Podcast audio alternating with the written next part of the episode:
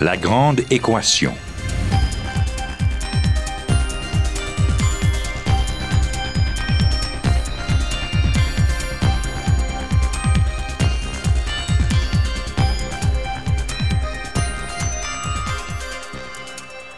Ici Normand Mousseau. Bienvenue à La Grande Équation. Cette semaine, beat me up, Scotty.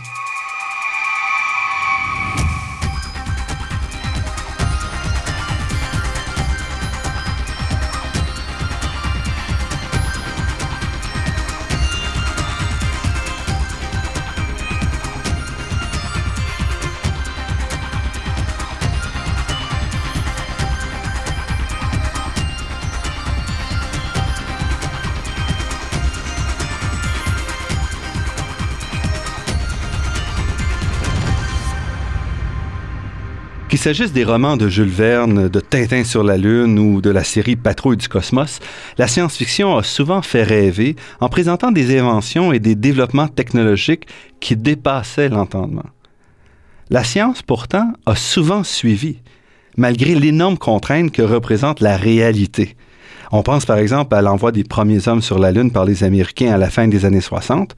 On pense aussi au téléphone cellulaire qui se rapproche étonnamment de ce qu'on a vu dans de nombreuses séries de science-fiction il y a plus de 50 ans déjà.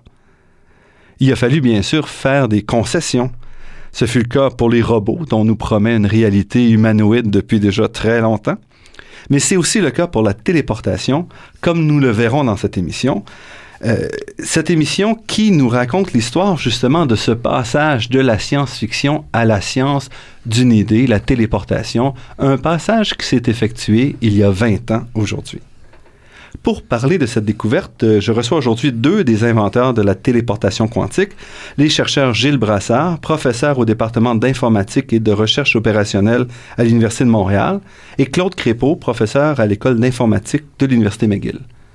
Claude Crépeau a fait sa maîtrise avec Gilles Brassard au milieu des années 80 et après un doctorat en cryptographie au MIT et plusieurs années passées en Europe, il revient à Montréal où il est nommé professeur à l'Université McGill.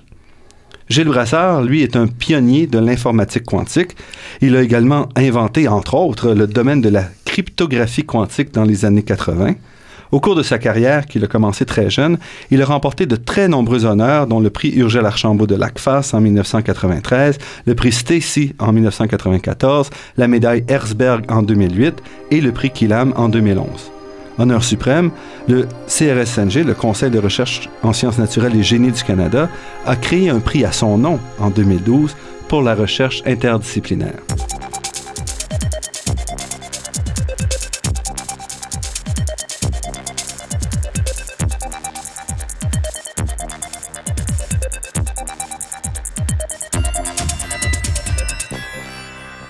Gilles Brassard, Claude Crépeau, je vous remercie beaucoup d'avoir accepté notre invitation. Merci. Avec plaisir. Il y a 20 ans, en collaboration avec quatre de vos collègues, vous avez publié un article dans une revue très sérieuse de physique qui présentait une façon de faire la téléportation dans la vraie vie, faisant entrer dans la science une idée qui traînait depuis longtemps dans le monde de la science-fiction. On se rappelle par exemple de Star Trek, de la patrouille du cosmos. Donc, pouvez-vous me dire euh, comment vous êtes arrivé à cette idée-là? Au mois d'août 92, j'étais à une conférence en Californie de cryptographie et mon ami et collègue Charles Bennett s'est présenté devant moi avec un article tiré de la revue Physical Review Letters. Il m'a mis ça sur la table en disant Tiens, ça, je pense que ça va t'intéresser. Bon, j'ai lu l'article. C'était deux auteurs que je ne connaissais pas, Perez et Wooters, qui deviendront des co-auteurs de téléportation par la suite. Et effectivement, l'article était tout à fait fascinant.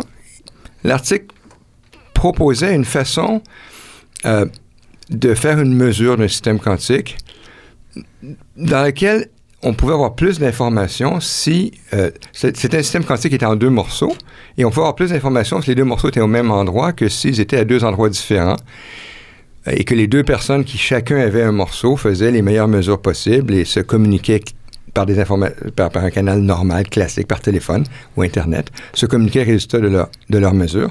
Et, et, quel que soit le protocole que ces personnes-là, Perez et Wooters, avaient inventé, par lequel nos deux euh, compères, qu'on va appeler Alice et Bob, faisaient des mesures et communiquaient l'un avec l'autre. Ils n'arrivaient jamais à avoir autant d'informations sur le système inconnu en deux morceaux que si les deux morceaux étaient au même endroit. Donc, essentiellement, si on utilisait le mode classique, le mode qu'on connaît autour de nous, de communication, de communication. ça empêchait de transférer autant d'informations. Pas transférer, apprendre. D'apprendre on autant voudrait, on voudrait apprendre le plus d'informations possible sur le système quantique inconnu en question. On a un peu d'informations, on sait, on sait un peu qu'est-ce que c'est, mais, mais il y a quelque chose d'inconnu à son sujet. Et on voudrait avoir le plus, apprendre le plus possible sur cet inconnu. Euh, et il s'adonne que si les deux morceaux sont physiquement présents au même endroit, ben, il y a une façon de le faire qui donne une certaine quantité d'informations, qui est pas si mal, mais que si les deux morceaux sont séparés physiquement et donnés à deux personnes qui peuvent faire n'importe quoi sur chacun de leurs morceaux qui est permis par la mécanique quantique, mais qui sont restreints à communiquer classiquement. Euh, à ce moment-là, ils vont, ils vont obtenir moins d'informations à la fin. Bien que ce n'est pas démontré même encore aujourd'hui, la question est ouverte. Est-ce qu'il y aurait une autre façon euh, que celle que Perez et Wouters ont inventée par communication classique? Mais donc l'article m'a beaucoup intéressé, effectivement. Et euh, il s'adonne que quelques mois plus tard, en novembre, je crois, 92 ou octobre, euh, été à une autre conférence, et cette fois-ci, les deux auteurs, Perez et Wouters, étaient là à cette conférence tous les deux. Donc, j'en ai profité pour faire leur connaissance. Et j'ai invité l'un des deux, Wouters en l'occurrence, je l'ai invité à venir à Montréal pour faire une conférence chez nous à ce sujet-là.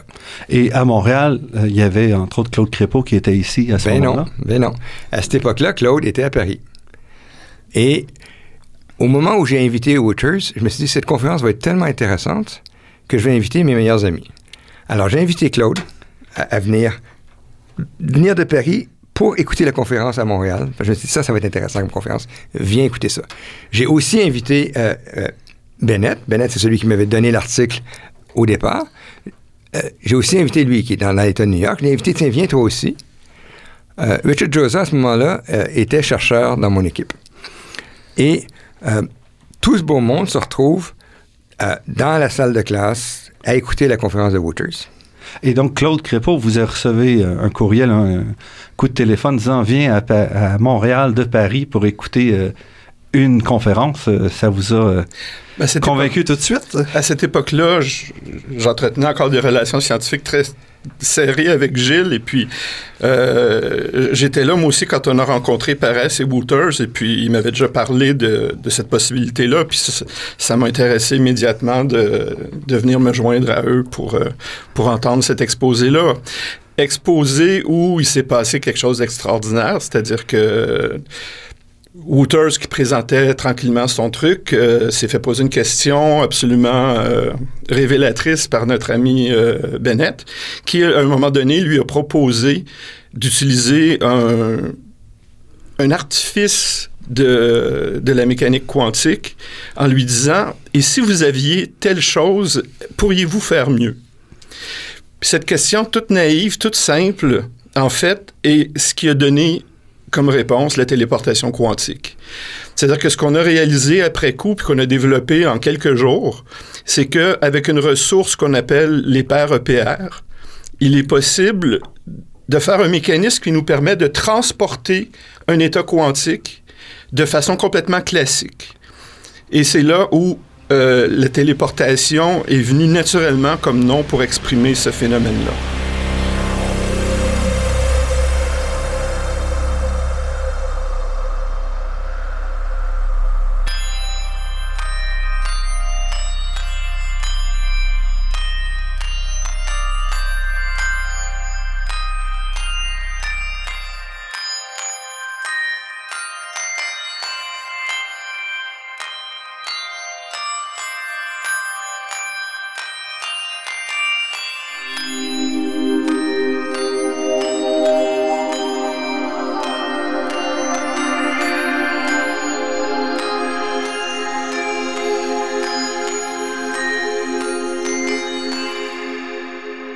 Ici Normand Mousseau, vous êtes à La Grande Équation. Nous sommes en compagnie de Gilles Brassard et Claude Crépeau, et qui nous présente la téléportation quantique. Claude Crépeau, vous avez terminé sur une, une série de mots parfois un petit peu difficiles à comprendre pour le grand public. Donc, vous avez parlé de particules EPR. Euh, donc, qu'est-ce que c'est exactement?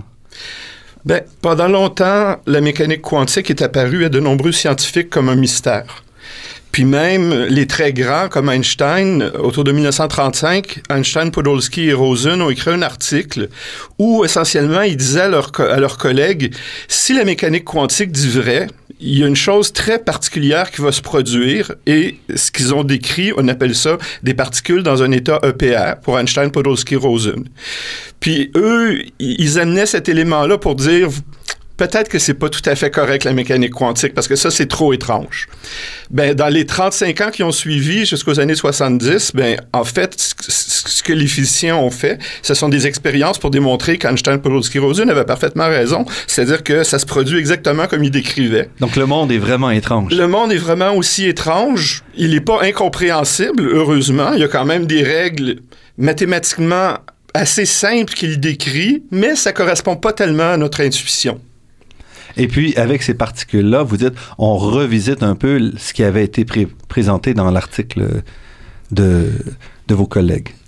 Tout à fait. Dans l'article de Perez et Wouters, on prenait pour acquis que les deux personnes n'avaient pas le droit de mettre en commun leurs états quantiques et par le phénomène de téléportation quantique qu'on a inventé, ça leur permettait de faire la même chose, mais en utilisant une paire EPR qu'ils avaient partagée précédemment et ensuite en échangeant de l'information classique, ils arrivaient à transmettre d'un point à l'autre le contenu quantique de, de l'information. Donc, vous arrivez à détacher les deux parties qui étaient obligées d'être ensemble pour être capables non, de... Non, non, pas, pas, pas, vraiment, pas vraiment. Dans le problème, la problématique initiale de Perez et Wouters, les deux particules étaient une chez Alice, une chez Bob, et eux savaient que si les deux étaient au même endroit, physiquement au même endroit, on pourrait faire une mesure conjointe des deux particules qui donnerait plus d'informations. Et dans leur contexte, ils permettaient n'importe quelle opération chez Alice ou chez Bob qui est permise par la mécanique quantique, euh, mais seulement la communication classique. Et là où la téléportation entre en jeu, c'est parce que une fois qu'on invente la téléportation, qui justement permet de transporter l'information quantique sur un canal classique, ben ça y est, maintenant Alice peut téléporter sa particule chez Bob par une communication purement classique, en autant qu'il partage au préalable une de ses fameuses paires EPR, qu'on appelle aussi intrication. Et une fois qu'Alice a téléporté sa particule à Bob, mais Bob a maintenant les deux chez lui, et maintenant que Bob a les deux chez lui, il peut faire la mesure optimale. Donc, c'est une façon de ramener les deux états ensemble. On peut le dire comme ça, oui. Et puis, cette téléportation-là, ici, c'est une téléportation d'information ou c'est une importation de, de matière? D'information. Il y a seulement l'information qui est téléportée. Alors, on peut se demander, mais pourquoi est-ce qu'on appelle ça téléportation? En fait, il y a une raison.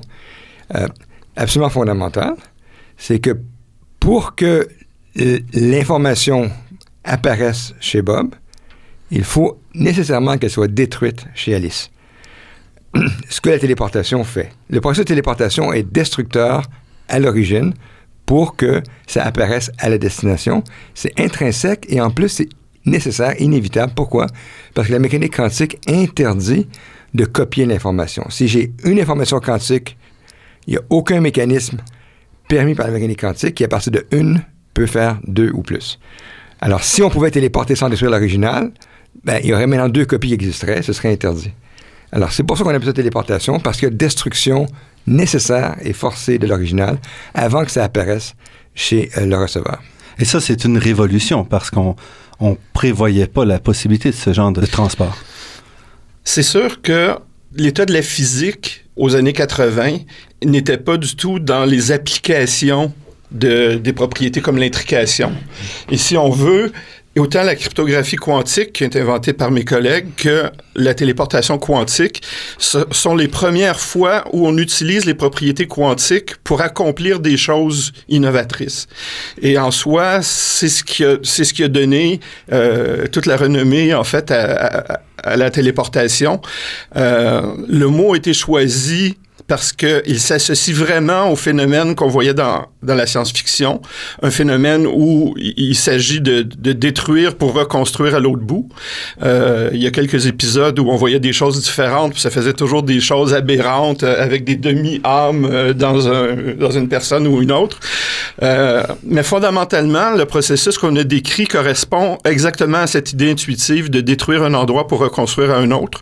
Et ce qui est surprenant, c'est qu'on arrive à le faire avec l'information quantique, laquelle ne peut pas être copiée. Et en soi, ça, c'est une idée très, très révolutionnaire. Et euh, cette idée-là, en fait, elle a été confirmée expérimentalement aussi quelques années plus tard. Donc, c'est pas resté juste une, une idée euh, sur papier, mais ça a été démontré que votre, votre modèle de téléportation quantique était réaliste. Oui. Euh, il a fallu quelques années avant que des expériences soient réellement effectuées. Euh, ça a été fait, la première expérience à Rome, euh, ensuite à, euh, en, en, Autriche. Par la suite, d'autres expériences de plus en plus nombreuses ont été effectuées. Les premières expériences étaient sur une distance assez courte. Par la suite, Nicolas Gisin euh, en Suisse a fait des, des, téléportations sur une dizaine de kilomètres. Aujourd'hui, euh, en fait, tout récemment, une téléportation a été effectuée sur 143 kilomètres. Donc, ça devient de plus en plus réel. Ceci étant dit, il n'y a aucun physicien sérieux euh, du moins théoricien, qui aurait pu douter que ça fonctionnerait. La seule question, c'est est-ce que notre capacité technologique nous permettrait de le réaliser un jour pour vrai? Mais d'un point de vue théorique, c'était absolument, c'était l'enfance de l'art. C'était impossible de douter que ça allait fonctionner si on le faisait correctement. Ou plus précisément, si on allait faire correctement et que ça n'allait pas fonctionner, là, c'était une révolution. Là, ça montrait que la mécanique quantique fonctionne pas. C'est le temps de tout recommencer. Ça s'est pas produit. Ça aurait été beaucoup plus intéressant, mais ça s'est pas produit. Et est-ce qu'il y a moyen, à partir de ce que vous avez fait, de pousser pour euh, téléporter la matière ou est-ce que c'est quelque chose d'impossible? En fait, a priori, il n'y a rien qui nous dit que pour transporter de la matière, qu'il fasse, il fasse absolument la détruire pour devoir la reconstruire. Alors, a priori, il n'y a rien qui nous dit qu'on peut pas faire des clones ou des copies de toute la matière qu'on connaît et la reproduire ailleurs dans une copie indiscernable de l'original. Par contre, si on veut que l'état quantique de cet objet se retrouve à destination, à ce moment-là, il va falloir utiliser la téléportation quantique. Alors nous, tout ce qu'on tout ce qu'on propose, c'est une, un mécanisme qui fonctionne dans l'extrêmement petit et tous les détails de faire ça pour tous les niveaux supérieurs jusqu'au nôtre, ben on laisse ça à, des euh, à la technologie de... C'est juste pour les ingénieurs.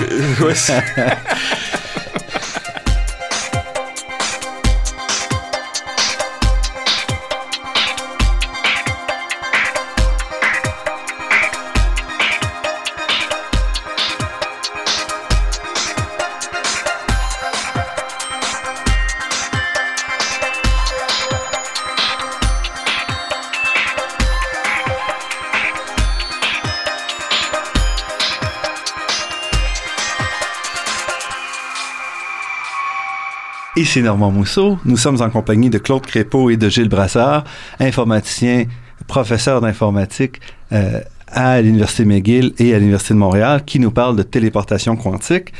Euh, la téléportation quantique, c'est un autre, après la cryptographie, un autre pas de développement de notre compréhension de la mécanique quantique qu'une théorie développée par des physiciens. Et ces développements-là nous viennent de la part d'informaticiens.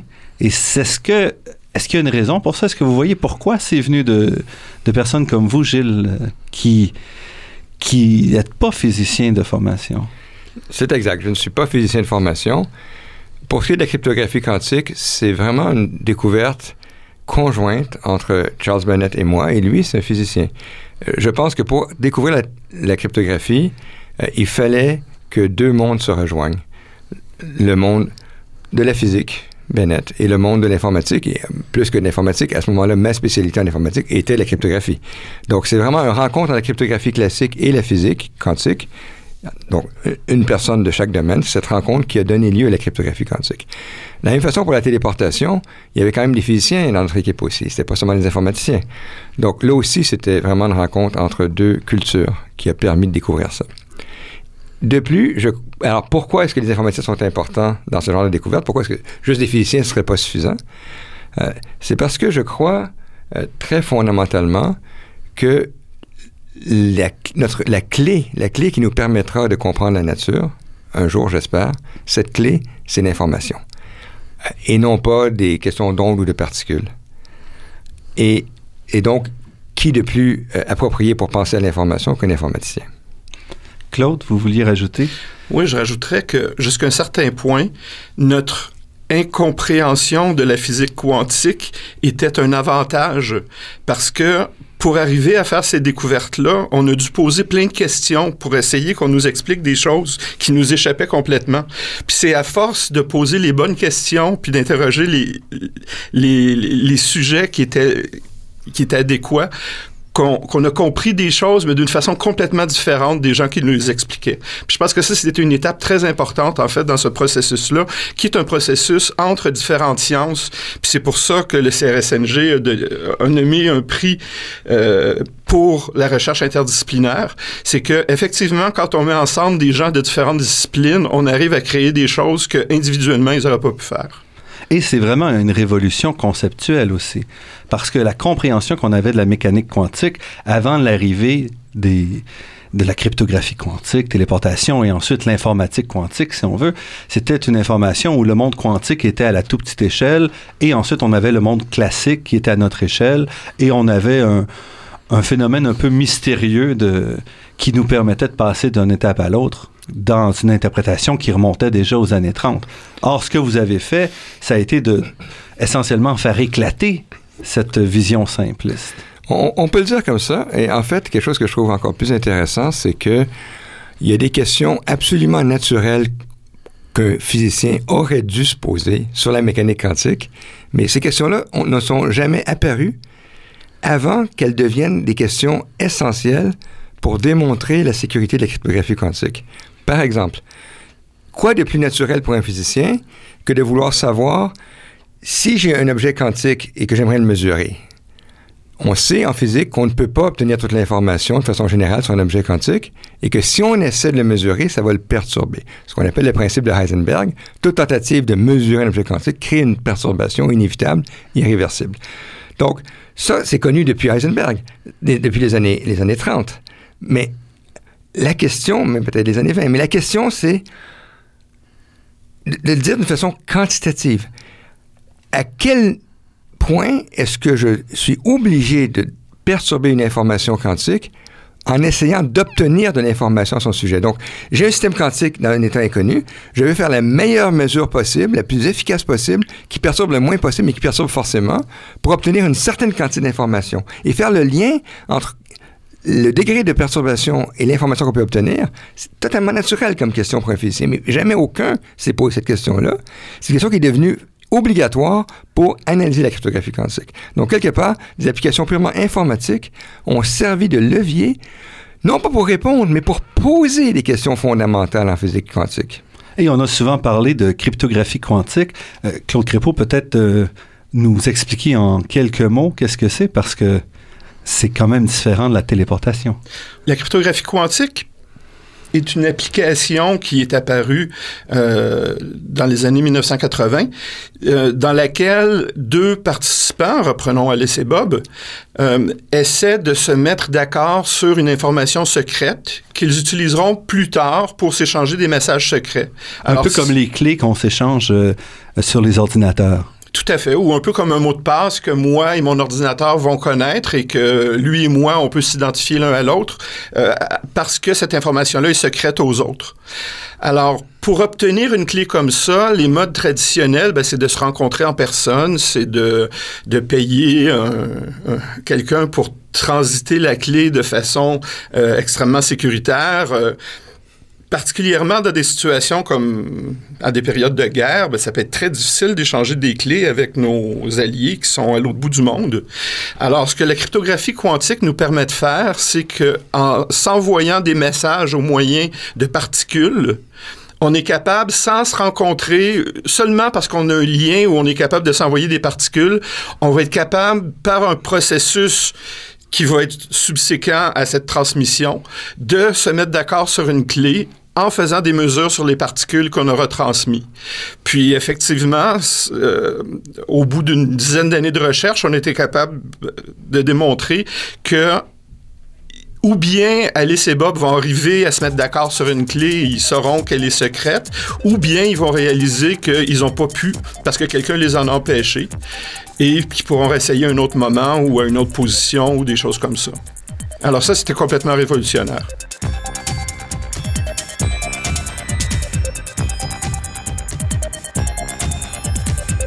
Restez à l'écoute, cet entretien sur la téléportation quantique se poursuit après cette pause.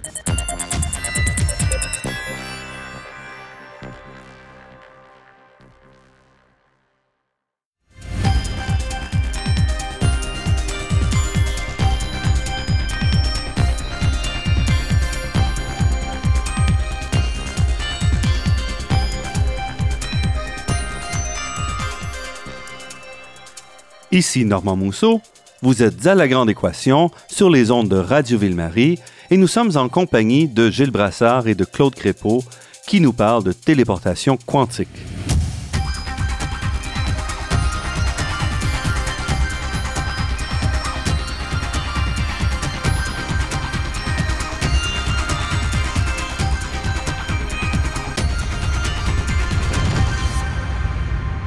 En 2012, le prix Nobel de physique a été accordé à deux chercheurs. Un chercheur français, Serge Haroche, qui est membre du Collège de France et professeur à l'École normale supérieure de Paris, et un Américain, David Wineland, qui est chercheur au National Institute for Standards and Technology à Boulder, au Colorado. Dans les deux cas, les travaux représentent des aspects complémentaires d'une même question, d'une même quête de mesure. Dans le cas de Wineland, il s'agissait de mesurer l'état quantique d'atomes refroidis à de très basses températures en perturbant le moins possible le système afin d'avoir une mesure très précise de cet état-là quantique. Haroche a fait un peu le même type de mesure, s'est posé le même type de questions. Toutefois, il s'est tourné pour les mesures vers des photons, des grains de lumière, et il a donc mesuré l'état quantique de ces grains de lumière-là, encore une fois en essayant de perturber le moins possible le système. Dans les deux cas, il s'agit vraiment d'exploits expérimentaux exceptionnels, des exploits de très grande difficulté et qui offrent une approche, une voie possible pour le développement des ordinateurs quantiques dont on parle aujourd'hui. C'est aussi un exploit qui permettrait de, dans un but beaucoup plus immédiat et réel, direct si on veut, il permettrait la mise au point d'horloges atomiques beaucoup plus précises que celles qu'on utilise de nos jours. Et ça, c'est important pour soit pour des GPS, pour des mesures euh, de positionnement, mais aussi pour toutes sortes d'instrumentation et euh, de pointes et de, mesures, euh, que ce soit pour l'univers ou pour des mesures sur la planète ce qui est important dans ce cas-ci, c'est que le prix Nobel 2012 reconnaît des développements expérimentaux qui font un peu partie de la même famille que la cryptographie et la téléportation quantique sur lequel travaillent nos deux invités. Et c'est en partie une bonne nouvelle, puisque de façon indirecte, c'est tout le domaine de l'informatique quantique qui est reconnu comme étant un domaine excitant, un domaine de pointe et un domaine très porteur pour la physique. Pour Gilles Brassard, toutefois, qu'un récent classement plaçait nettement dans la courte liste des chercheurs au niveau mondial les plus susceptibles de recevoir ce prix, cet honneur, c'est aussi une mauvaise nouvelle. Parce que il est rare que le comité Nobel récompense le même domaine de physique deux fois de suite. Ça veut dire qu'il va falloir attendre plusieurs années, peut-être une décennie, peut-être plus, pour qu'un autre prix Nobel soit donné dans ce domaine ce délai ou le fait que ce possible honneur soit repoussé ne diminue en rien toutefois les immenses contributions de ce chercheur à un domaine qui, on le voit, est en pleine effervescence.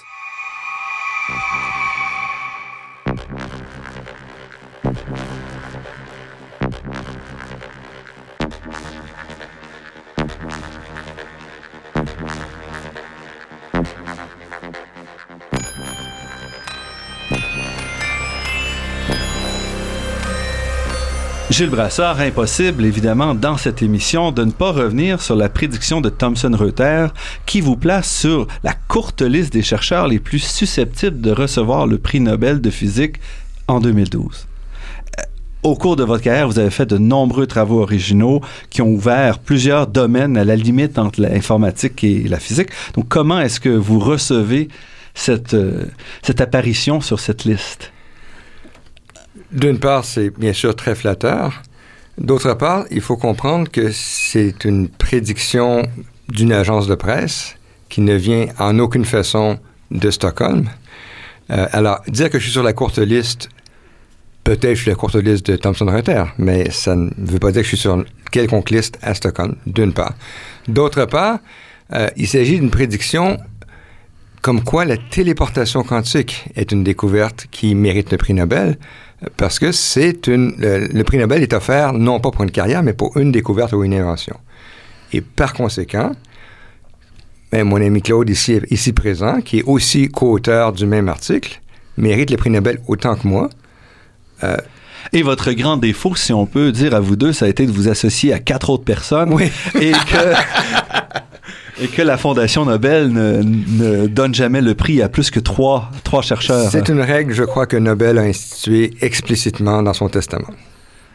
Mais pour vous, ça vous fait quand même un peu chaud au cœur de retrouver la téléportation quantique aujourd'hui comme un, un des domaines euh, les plus susceptibles de, de, recevoir le grand honneur? Certainement. C'est sûr que euh, c'est sûr que c'est pas c'est pas l'invention de la téléportation elle-même qui euh, qui mérite cet honneur, mais c'est le fait que depuis 20 ans, le phénomène de téléportation quantique s'est avéré être un outil fondamental dans tout le développement de l'informatique quantique. C'est-à-dire que si un jour on construit des ordinateurs quantiques, bien, il est assez probable que ces ordinateurs quantiques vont utiliser à l'intérieur le principe de téléportation quantique, en particulier pour transmettre des informations d'un ordinateur à un autre. Donc, la téléportation est potentiellement une, invention qui, pourrait se mériter un prix comme le Nobel, on, en serait extrêmement flatté. Mais de là à penser que ça va se produire cette année ou dans les deux prochaines années, euh, c'est quelque chose de beaucoup plus spéculatif. Et vous serez donc euh, pas nécessairement en votre téléphone euh, jeudi deuxième semaine d'octobre. Euh, c'est mardi, le, ah, mardi, mardi, le, 9, physique, c'est mardi le 9 octobre. Donc, lorsque l'émission sera diffusée, le verdict sera déjà tombé. Euh, et je tiens à préciser aussi que Thomson Reuters euh, ne prédit pas que le prix Nobel 2012 sera pour la téléportation. Il ajoute le prix Nobel, il ajoute la téléportation quantique sur sa liste de découvertes nobelisables, une liste qui contient déjà des prédictions des années précédentes. Donc, ils ont été relativement euh, bons pour prédire les prix Nobel, mais, lorsque, mais, mais la prédiction, c'est que un jour, le prix Nobel sera accordé, pas nécessairement en 2012. En effet. Mais ça reste quand même euh, une belle nouvelle. Oh oui, bien sûr, bien sûr. certainement. Bien sûr. Et la principale raison pour laquelle Thomson Reuters fait cette prédiction, c'est parce que eux sont intéressés, une, une, de leurs, excusez-moi, business, euh, c'est de faire c'est de compter les citations aux articles scientifiques. Et téléportation, l'article original téléportation a été cité, d'après Thomson Reuters, 5380 fois euh, depuis 19 ans qu'il est paru. Euh, et si on fait le compte, c'est presque une citation par jour en moyenne depuis l'apparition il y a 19 ans. Et en plus, euh, le taux de citation augmente, plutôt que, il a pas de, c'est pas en train de s'étioler, bien au contraire. Dans les dernières années, c'était plus que deux citations par jour en moyenne. Donc, ça reste une, vraiment une publication fondamentale. Voilà. Et puis, euh, à partir de la téléportation, vous avez mentionné l'informatique quantique. Est-ce que vous prévoyez cette, euh, le développement d'ordinateurs quantiques euh, au cours des prochaines années? Pour vous, comme informaticien, quels sont les défis pour arriver à ce type de à ce type d'infrastructure? Bien, à titre d'informaticien, c'est clair que euh, la composante qui nous revient, c'est celle de protéger l'information quantique contre la, dispersion, contre, euh, contre les phénomènes qui ont qui ont pour effet de, de détruire l'information qu'on essaie d'emmagasiner. Donc, pour construire un ordinateur, ça nous prend de la mémoire, puis ça nous prend une unité de calcul. Puis, ce qui se passe dans la mémoire, classiquement, c'est une façon de maintenir les valeurs qui s'y trouvent de façon très, très précise et régulière. Quantiquement, on, a l'inconvénient que l'information se détériore très rapidement. Puis, c'est un phénomène qui est inévitable. Alors, il, faut que façon informatique, on arrive à corriger cette information-là sans pour autant la lire, parce que si on la lisait, on, créerait euh, une perte. Mais sans la lire, euh, il y a des méthodes qui ont été inventées qu'on appelle la correction d'erreurs quantiques, qui permettent de regarder seulement les erreurs, mais pas l'information. Et en faisant ce processus-là, on arrive à maintenir l'état de la mémoire sur des périodes de temps beaucoup plus longues, de l'ordre des secondes, alors que autrement, c'était de l'ordre de, la milliseconde. Euh, donc, ça, c'est sûrement une des, une des composantes très importantes qui est, venue de l'informatique, c'est celle de faire euh, la, la, correction des erreurs. Et là, présentement, vous dites, on a les modèles informatiques, le problème reste donc, euh, est donc maintenant entre les mains des physiciens? c'est clair que euh, ce, qui, ce dont on a besoin pour développer un ordinateur quantique, ce sont des systèmes quantiques stables, des systèmes quantiques dans lesquels on peut faire deux types d'opérations, préserver l'information sans qu'elle se dégrade trop rapidement, mais aussi qu'on peut déplacer l'information et faire des calculs avec elle. Malheureusement, la plupart des systèmes quantiques ont soit des bonnes propriétés pour être utilisés dans une mémoire, soit des bonnes propriétés pour être utilisés dans une unité de calcul, mais jamais les deux.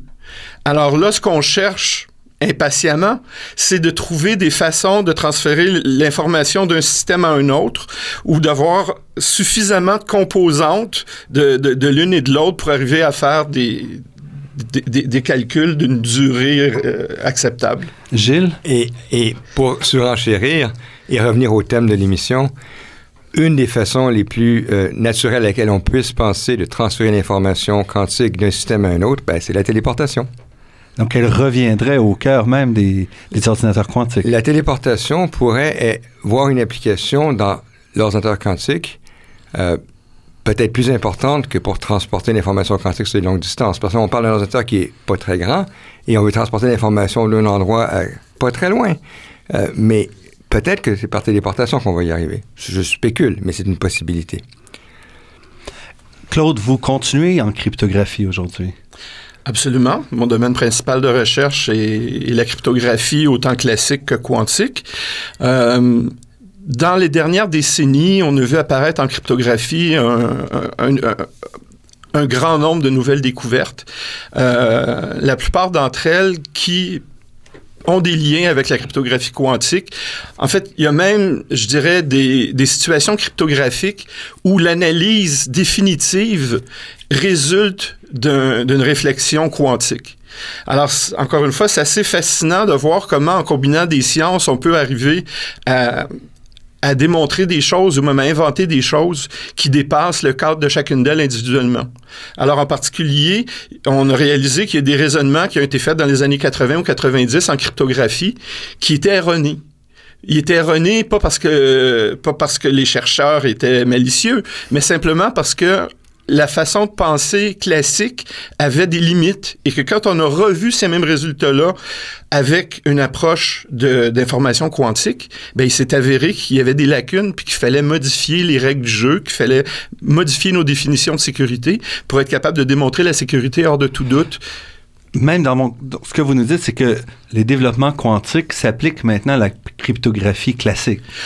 Absolument. Puis en particulier, il faut savoir que la plus grande partie de la cryptographie qu'on utilise depuis les années 80 euh, est une cryptographie qui va disparaître si demain matin on avait un ordinateur quantique. C'est-à-dire que déjà au, en 1994, Peter Shor, un Américain, a démontré que on peut résoudre des problèmes comme la factorisation de grands nombres. Sur lequel est basée la cryptographie sur classique, laquelle, les clés qu'on échange Exactement. C'est-à-dire que depuis les années 60 depuis 1975, on, le système le plus populaire en cryptographie a une sécurité qui repose sur le phénomène de factorisation.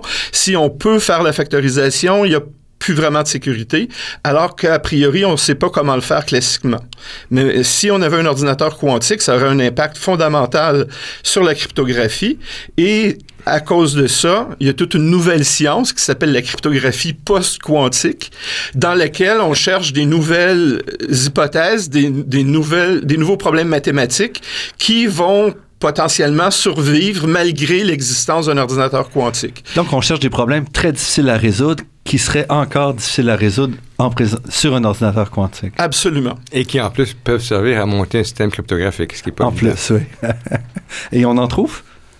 On en a plusieurs candidats, mais euh, malheureusement, comme la cryptographie est une science qui repose sur des énoncés comme la difficulté de résoudre un problème, on a très peu de résultats précis, donc on doit faire une certaine confiance dans la difficulté de certains problèmes, mais les méthodes modernes nous donne une façon très précise de relier la sécurité du système avec la difficulté de résoudre une certaine hypothèse qu'on a choisie. Et on a donc euh, plusieurs candidats et puis il y a des conférences entières en fait qui sont vouées uniquement à ce problème-là.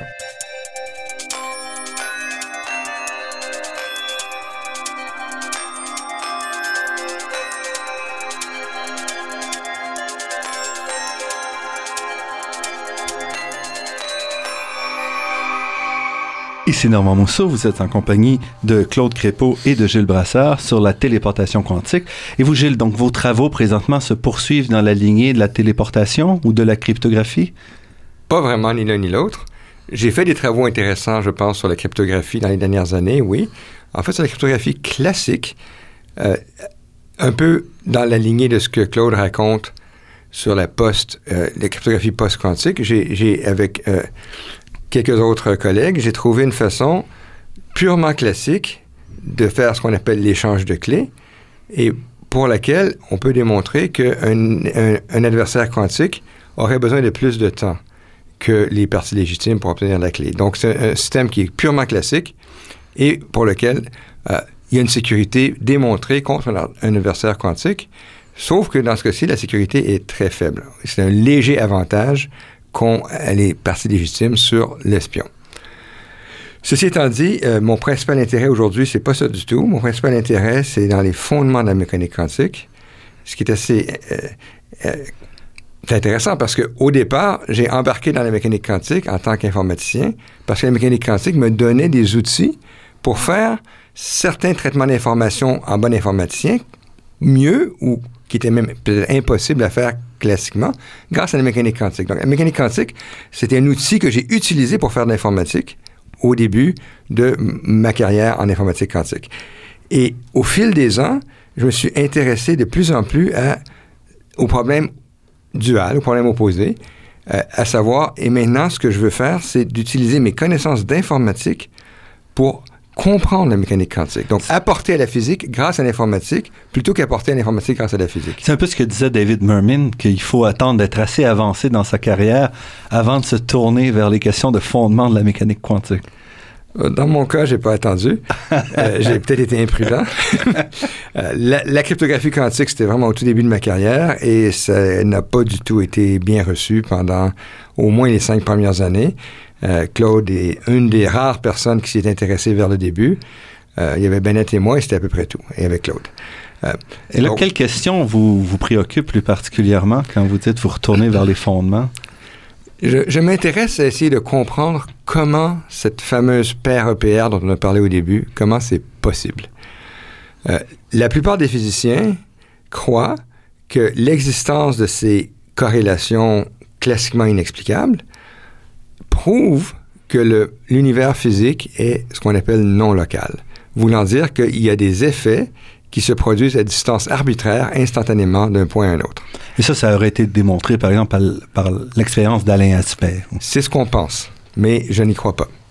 Ah. Euh, donc, en, ce moment, je suis, en train de, je suis en train de développer avec mon étudiant Paul Raymond Robichaud, en train de démontrer que ce n'est pas le cas et qu'on peut expliquer toute la physique quantique, tout ce qu'on observe peut être expliqué de façon purement locale, sans avoir aucunement besoin de faire intervenir ces corrélations, euh, plutôt ces effets euh, que Einstein traite, qualifie de fantomatiques à distance, et que toute la physique du début à la fin peut être expliquée par un phénomène purement local. Les choses ne se propagent jamais plus vite que la lumière.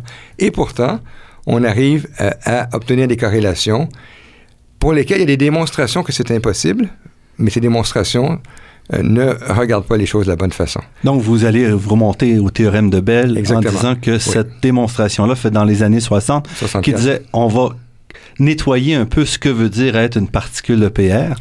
Euh, vous, donc, c'est incomplet, cette... Euh, le, le, le, théorème de Bell est mathématiquement impeccable. Euh, Bell est une des plus importantes personnes de la discipline. Euh, et ce que Bell a démontré est correct et son, et son papier n'a aucune tâche. C'est la façon dont la plupart des physiciens interprètent son résultat qui est erroné, d'après moi. Ça, ça reste spéculatif. Et une chose que je trouve assez ironique, c'est que Bell a dit je cite en traduisant, Tout ce qu'une preuve d'impossibilité réussit vraiment à prouver est un manque d'imagination. c'est Bell qui a dit ça, alors que c'est lui qui est la plus importante preuve d'impossibilité, pense-t-on généralement, en, euh, en, informatique, euh, en, physique. Pardon. Et euh, je vais aussi mettre une citation d'Einstein qui a dit L'imagination est plus importante que la connaissance. Donc, vous revenez et vous dites qu'est-ce qui manque et comment est-ce qu'on peut retourner la question pour arriver à enlever la non-localité. Voilà. Comment est-ce qu'on peut expliquer ce qu'on observe en termes purement locaux? Euh, et, Paul a trouvé une façon d'expliquer en termes purement locaux un phénomène qui n'existait pas. C'est un phénomène de fantaisie, mais un phénomène qui est encore plus non local que la mécanique quantique, euh, qui est plus simple, mais plus non local dans une mesure très précise. Et Paul a trouvé exactement, de façon purement, extrêmement simple, c'est ça la beauté de la chose, trouver comment on peut expliquer ce phénomène apparemment tellement non local par un processus qui est local du début à la fin. Donc ça, c'est un truc très simple et, et c'est ça qui nous fait espérer qu'on va réussir à faire toute la mécanique quantique comme ça, mais c'est pas encore fait. Alors que vous avez justement, que cette entrevue aujourd'hui est justement sur la téléportation quantique, un effet non local, on aurait pensé. On aurait pensé, et, justement, Paul, a dérivé euh, de façon précise les explications locales de la téléportation. À ce propos, lorsque Alain Aspect a commencé à se dire qu'il aimerait ça faire une expérience pour démontrer la réalité des paires EPR, de l'intrication, il est allé voir John Bell, John Bell, c'était, c'est celui qui a démontré à quel point l'intrication était euh, impossible à expliquer classiquement, semble-t-il. Et euh, la première question que Bell a posée à Aspect, c'était Est-ce que vous avez la permanence? Et clairement, Bell aurait découragé Aspect de faire cette expérience autrement, mais Aspect avait la permanence, il a fait l'expérience, et en fait, c'est plutôt à lui que je souhaite le prix Nobel cette année. Il le mérite amplement, ça fait 30 ans dans son cas, plutôt que 20 pour la téléportation.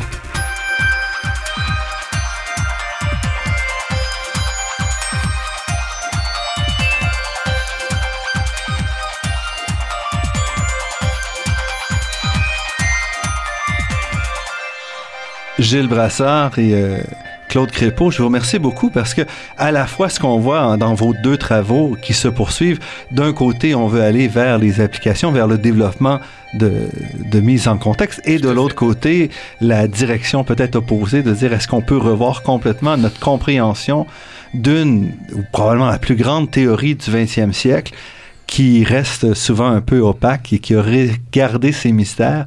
Donc, est-ce qu'on peut lui enlever une autre couche de mystère en ramenant tout ça à la... À l'information. À l'information et à des problèmes locaux. Donc, je vous remercie tous les deux. Gilles Brassard, vous êtes euh, professeur au département d'informatique et de recherche opérationnelle à l'Université de Montréal, ainsi que titulaire de la chaire de recherche du Canada en informatique quantique. Et euh, Claude Crépeau, vous êtes euh, professeur à l'école d'informatique de l'Université McGill. Merci beaucoup et on espère, euh, si c'est pas cette année, avoir bientôt la chance de lire votre nom dans les annonces de Stockholm. Merci, Merci infiniment.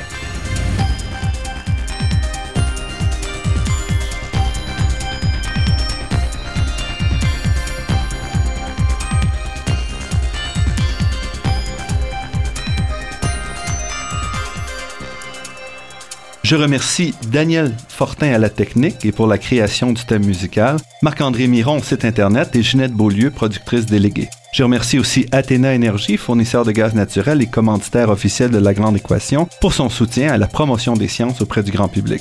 Je remercie également le Fonds de recherche du Québec et la Fondation familiale Trottier pour leur contribution à la production de cette émission, ainsi que la Fondation des chaires de recherche du Canada et l'Université de Montréal. Vous pourrez réentendre cette émission en vous rendant sur le site Internet de La Grande Équation. L'émission est également disponible sur la page Université de Montréal de iTunes U. Ici Normand Mousseau qui, au nom de toute l'équipe, vous dit à la semaine prochaine. D'ici là, restez à l'écoute de Radio Ville-Marie pour découvrir votre monde sous toutes ses facettes.